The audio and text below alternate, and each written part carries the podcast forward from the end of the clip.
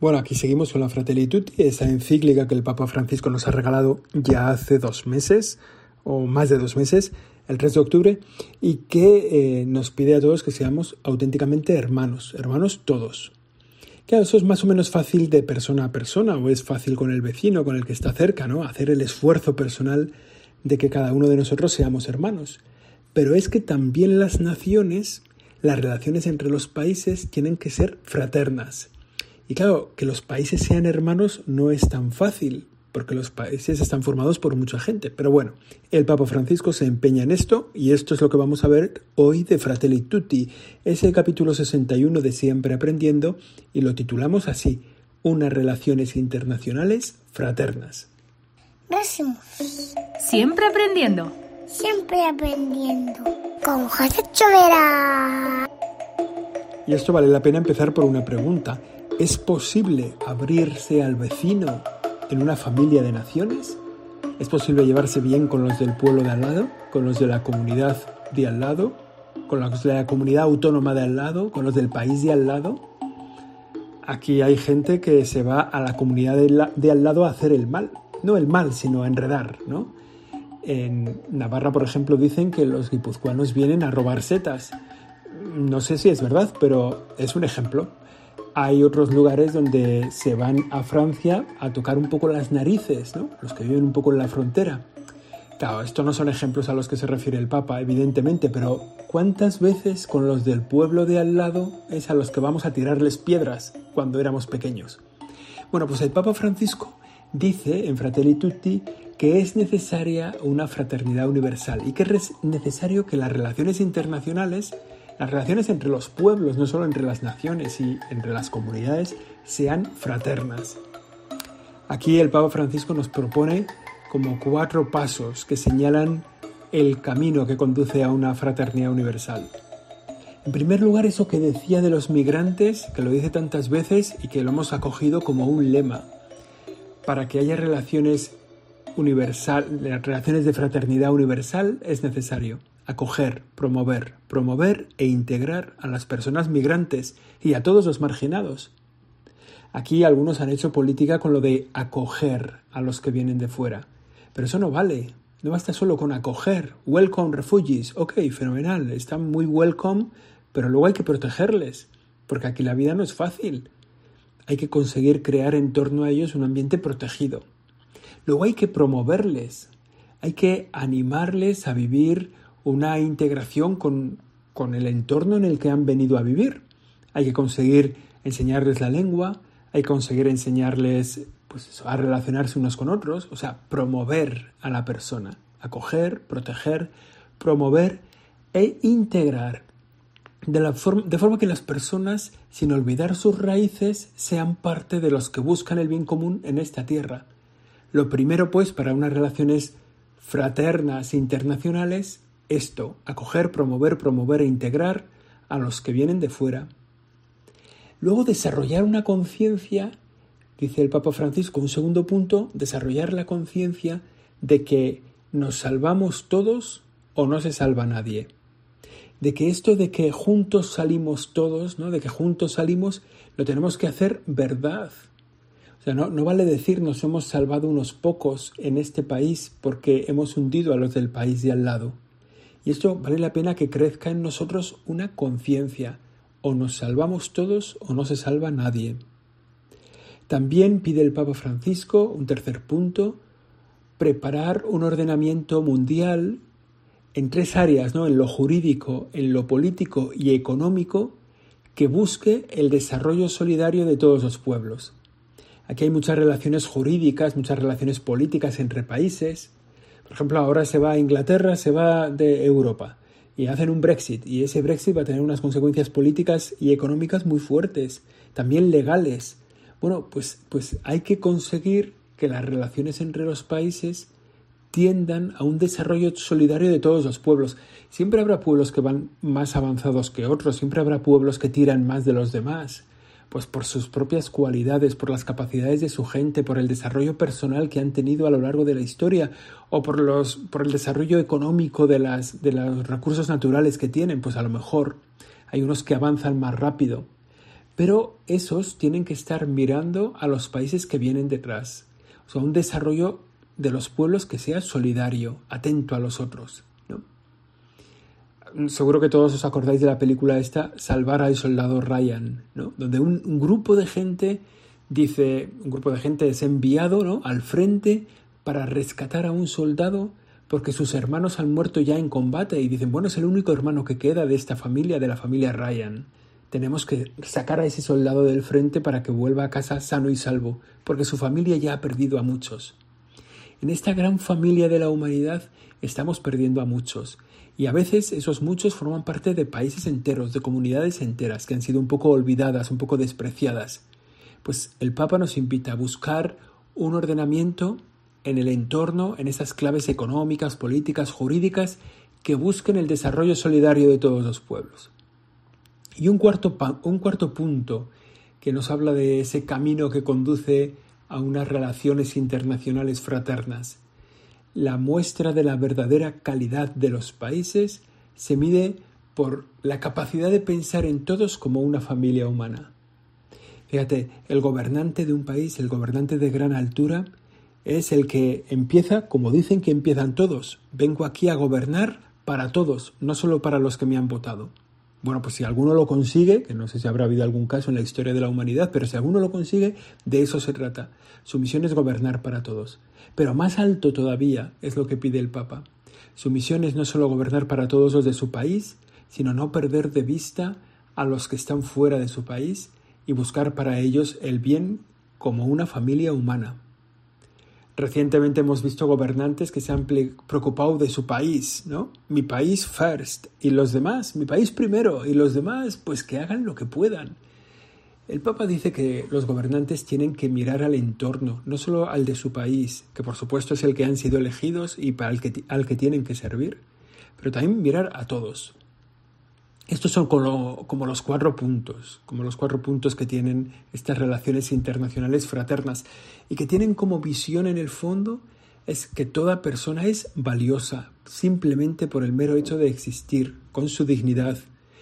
Da igual de qué país, da igual de qué opción, de qué comunidad, da igual de qué dimensiones personales tenga, da igual sus capacidades, todos tienen igual derecho a vivir con dignidad. No hay un mundo abierto si no hay un corazón abierto.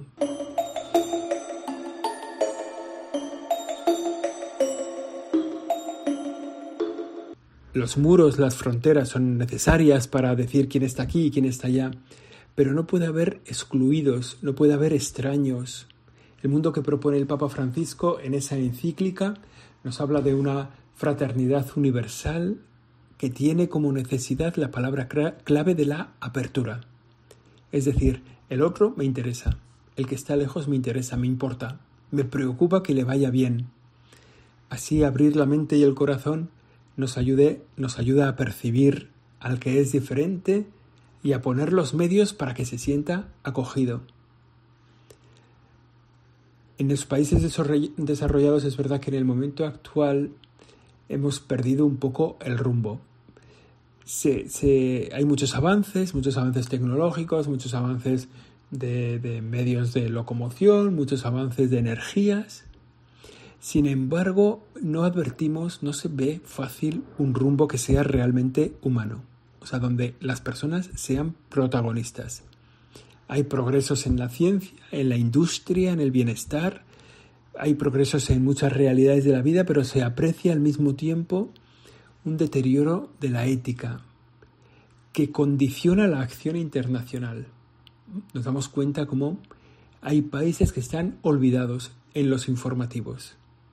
Hay países que solo son relevantes cuando encuentran una nueva fuente de energía, una, nuevo, una nueva propiedad en su país que, y mientras tanto están desaparecidos. Es decir, la ética no prima en las relaciones sociales priman las relaciones políticas, las jurídicas, las económicas, los intercambios, pero la ética no es lo que prima. Por eso la situación mundial está dominada por la incertidumbre. El miedo al futuro, está controlada la situación internacional por intereses económicos, a veces desconocidos, ¿no? De vez en cuando te hablan de Soros como el gran gurú del mal o algo así Pues no lo sé, no sé si será así o no, ¿no? Pero sí que es verdad que hay relaciones económicas que dices, bueno, esto, esto de dónde sale o cuál es el sentido que tiene. Nosotros tenemos que hacer como el esfuerzo de preocuparnos, o sea, de hacer o de conseguir, mejor dicho, que ese mundo no esté guiado solo por una lógica económica pura, sino que tenga también una lógica del bien común, del servicio a los demás, que tenga una lógica de, de ayudar a los más pobres, a los más necesitados. Se echan en falta, en realidad es que, bueno, se echan en falta en nuestro tiempo valores espirituales, ¿no? Valores espirituales, virtudes humanas, ¿no? Se echa de menos un poco de prudencia, de justicia en ese sentido moral del que hablaba ya Aristóteles, ¿eh? total hace 2350 pues, años, por ejemplo, ¿no? Esos, esos, esas virtudes humanas, ¿no? que también son después virtudes cristianas, se echan en falta esos valores espirituales, esos valores trascendentes, el cuidado de lo trascendente y también el sentido de responsabilidad. Con esa falta de ética, falta de valores, falta de sentido de responsabilidad, falta de búsqueda del bien de todos, se crea una sensación de frustración, de sálvese quien pueda. Bueno, no, tú estás solo en el mundo, organízate con tu país, olvídate de lo que tienes cerca. Eso lo hemos visto, ¿no? Ahora, ahora en las relaciones políticas que estamos viendo en los informativos estos días, pues nos damos cuenta de que hay muchos países que viven solo para sí mismos que los demás les interesan en la medida en que compran, que las únicas relaciones valiosas son las económicas. Bueno, estamos aquí en esto, ¿no? Un poco, eh, un mundo un poco dominado por esta incertidumbre, ¿no? Bueno, así con esta incertidumbre muy fácilmente salen focos de tensión entre países que hacen que mucha gente pues se dedique a preparar la guerra que tengan la impresión de que en cualquier momento son invadidos o en cualquier momento tienen que invadir al que está al lado y van preparándose para la guerra. Y así esto surge en medio de fuertes crisis políticas, de injusticias, de lugares en donde no, se, no hay un buen reparto, ¿no? una buena distribución de los recursos naturales. Bueno, todo este, este mundo está realmente complicado, ¿no? O sea, hay situaciones de víctimas de las pobrezas, víctimas del hambre. Bueno, bueno pues es una, como es una dificultad evidente, ¿no? Reina en todo esto una especie de silencio internacional. De vez en cuando salen las crisis de un país, pero siempre que salen las crisis de un país, las dificultades son por algún motivo político o económico, no porque qué horror lo que está pasando, sino porque, oye, lo que está pasando nos afecta a nosotros, o hay uno de nuestro país que está allí, o hay una...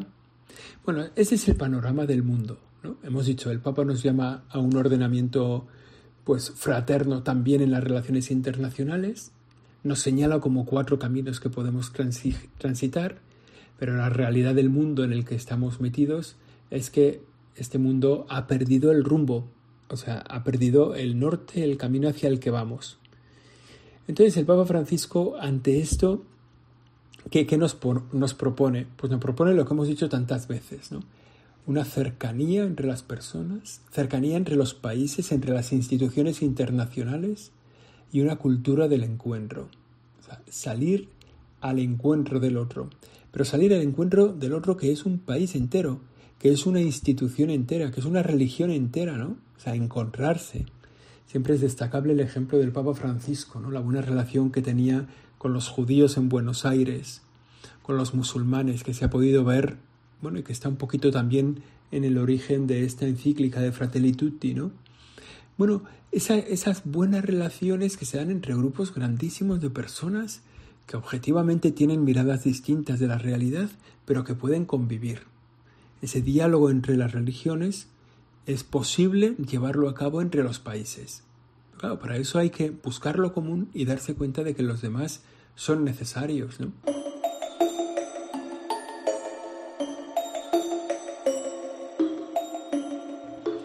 Por eso el Papa invita a soñar una nueva humanidad. Los problemas del mundo no se corrigen con acciones individuales. Hay poquitas personas que han sido capaces de cambiar el mundo. Siempre me acuerdo, por supuesto, de la Madre Teresa de Calcuta. ¿no?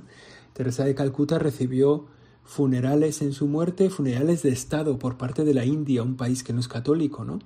Pero que se reconoció que esta mujer había cambiado el mundo, había cambiado la realidad. Pero eso no se da normalmente. un grupo pequeño de personas, un individuo, pues, pues, ¿qué puede hacer si la desigualdad afecta a países enteros? La solución pasa por, por relaciones internacionales que tengan un parámetro ético, o sea, que se articulen en torno a una ética. Hay que reconocer, hay que respetar los derechos de los individuos, pero también hay que asegurar el derecho de los pueblos a la subsistencia y al progreso.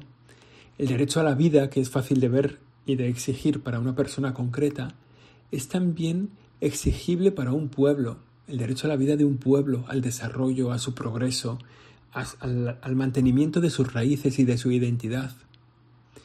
Bueno, el Papa nos dice, ¿no? Es posible soñar en otra humanidad si en el centro de los derechos se pone la dignidad humana. Es posible asegurar esto que el Papa pide para las personas y que trae la paz para el mundo entero, tierra, techo y trabajo. Esto trae una paz real y verdadera, cuando la gente tiene un lugar en el que vivir, un lugar en el que trabajar, un techo que le cobija entonces se está construyendo la paz real, verdadera.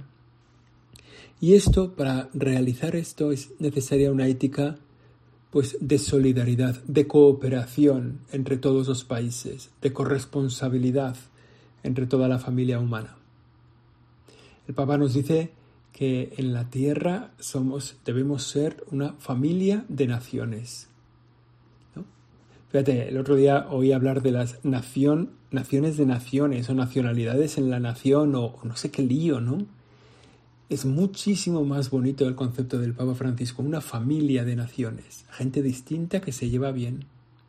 Una familia es gente distinta que se lleva bien, que tiene objetivos comunes, que se cuida unos a otros, que están siempre al ritmo del que camina más lento, que el que va delante lleva un ojo con el que va detrás y el que va detrás cuida del que tiene a su lado pero mira al que tiene delante. Eso es una familia.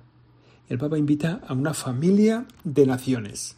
Aquí tenemos el objetivo de esta Fratelli Tutti en este ámbito de las relaciones internacionales.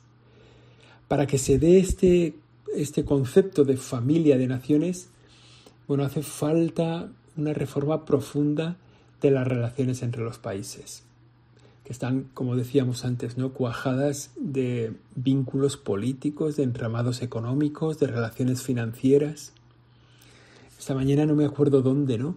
Escuchaba, creo que en la radio, ¿no? Decía que durante la Primera Guerra Mundial eh, los países, los grandes países del mundo dijeron que no iba a haber guerra.